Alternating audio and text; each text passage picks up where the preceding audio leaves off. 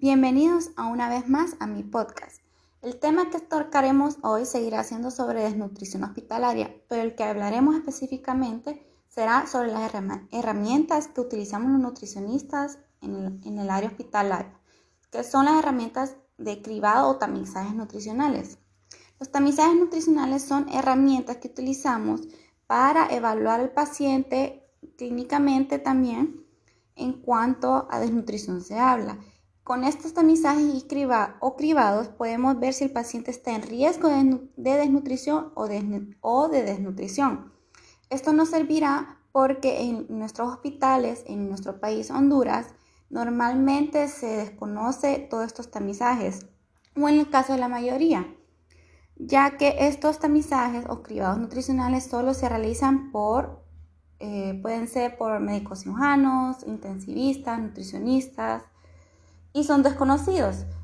Por, lo tanto, ya que como es desconocido, se utilizan eh, erróneamente exámenes bioquímicos para, para diagnosticar una desnutrición en un paciente hospitalizado grave, cuando no debe de ser así.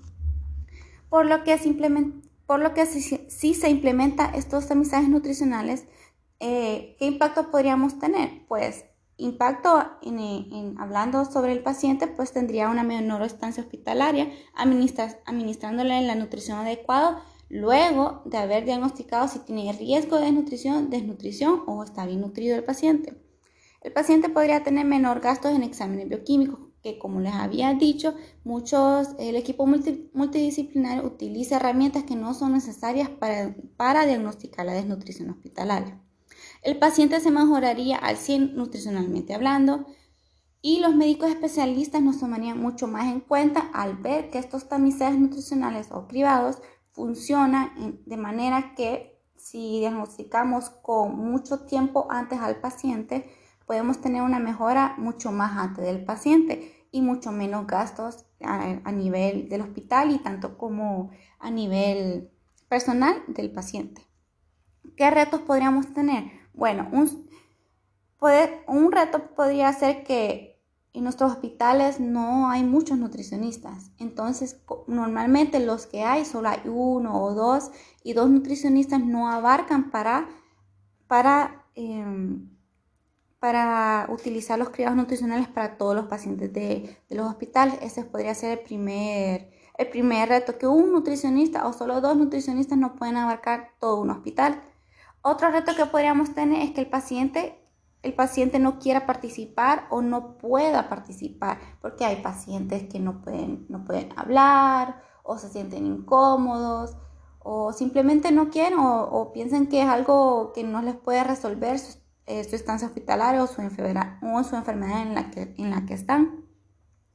O, también no, no podrían, no, cada, no todos los pacientes tienen familiares, entonces eso podría ser otro reto.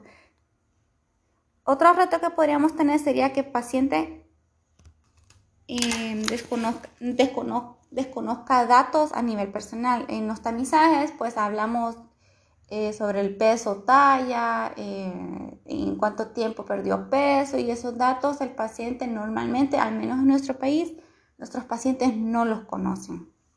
Entonces, eso sí puede ser otro gran, otro gran reto. ¿Y qué aspectos ustedes se preguntarán? Utilizaríamos para nosotros corroborar que ese tamizaje nutricional es, es bueno y nos darán buenos resultados? Pues en, mi opinión personal, yo primero lo que vería es si está avalado científicamente y si, y si se evidencia que se ha utilizado y se ha visto eh, resultados. Eso en primer lugar yo lo miraría.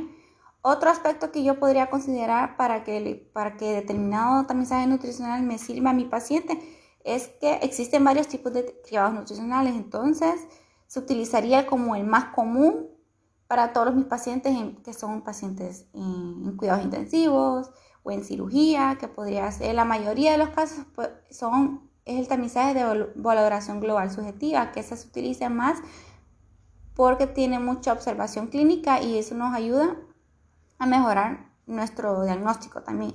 Tanto, tanto esa como la NRS 2002 son las más utilizadas eh, normalmente hoy en día, pero día a día se, siguen, siguen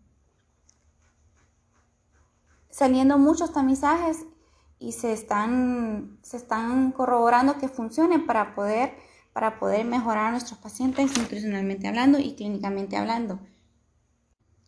Entonces, como manera de conclusión, yo puedo decir que aplicar tamizajes nutricionales en nuestros hospitales son muy necesarios, tanto para el equipo multidisciplinario, tanto como para el paciente, tanto como para los, para los familiares. Hay beneficios, hay cons porque no estamos acostumbrados a realizar este tipo de intervenciones, pero día a día se está luchando para que esto se pueda lograr y que el paciente al final del día, el que, el que necesita que se mejore es el paciente. Utilizando las herramientas adecuadas podemos mejorar nuestros pacientes en todo aspecto, nutricionalmente hablando, en cuanto a medicamentos, en cuanto, en cuanto a todo en, realidad.